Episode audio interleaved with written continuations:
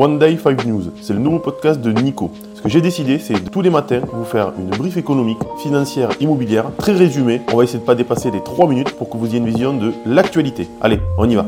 Bienvenue à cette actualité du mercredi 23 août 2023. Elisabeth Borne mobilise la majorité. Elisabeth Borne, la première ministre, est active depuis son retour de vacances, multipliant les consultations avec les ministres et les chefs de parti de la majorité. Elle prépare le conseil des ministres de la rentrée et s'assure que tous sont alignés pour la rentrée parlementaire. Le gouvernement est également attentif à la canicule, avec 15 départements supplémentaires passant en alerte rouge. Après avoir été confirmée à Matignon, Elisabeth Borne a effectué plusieurs changements dans son cabinet, renforçant ainsi son organisation. Canicule comprendre l'alerte rouge de Météo France.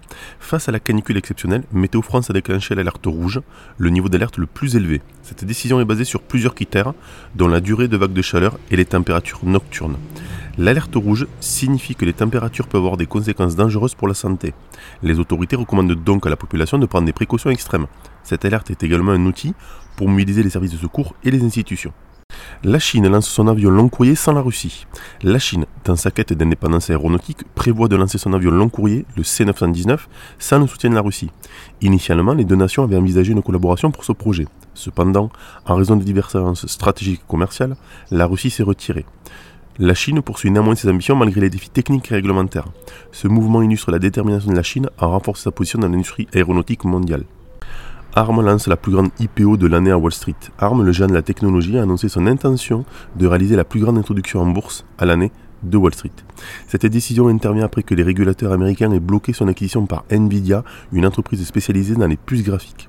ARM, qui est actuellement détenue par SoftBank, espère ainsi pouvoir renforcer sa position sur le marché et accéder à de nouvelles ressources de financement pour soutenir sa croissance. Le livret A tire malgré un taux gelé à 3%. En juillet, le livret a enregistré une collecte importante malgré le maintien de son taux à 3%.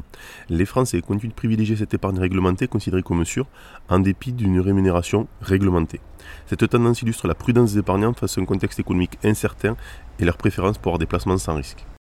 Allez, on passe sur l'analyse.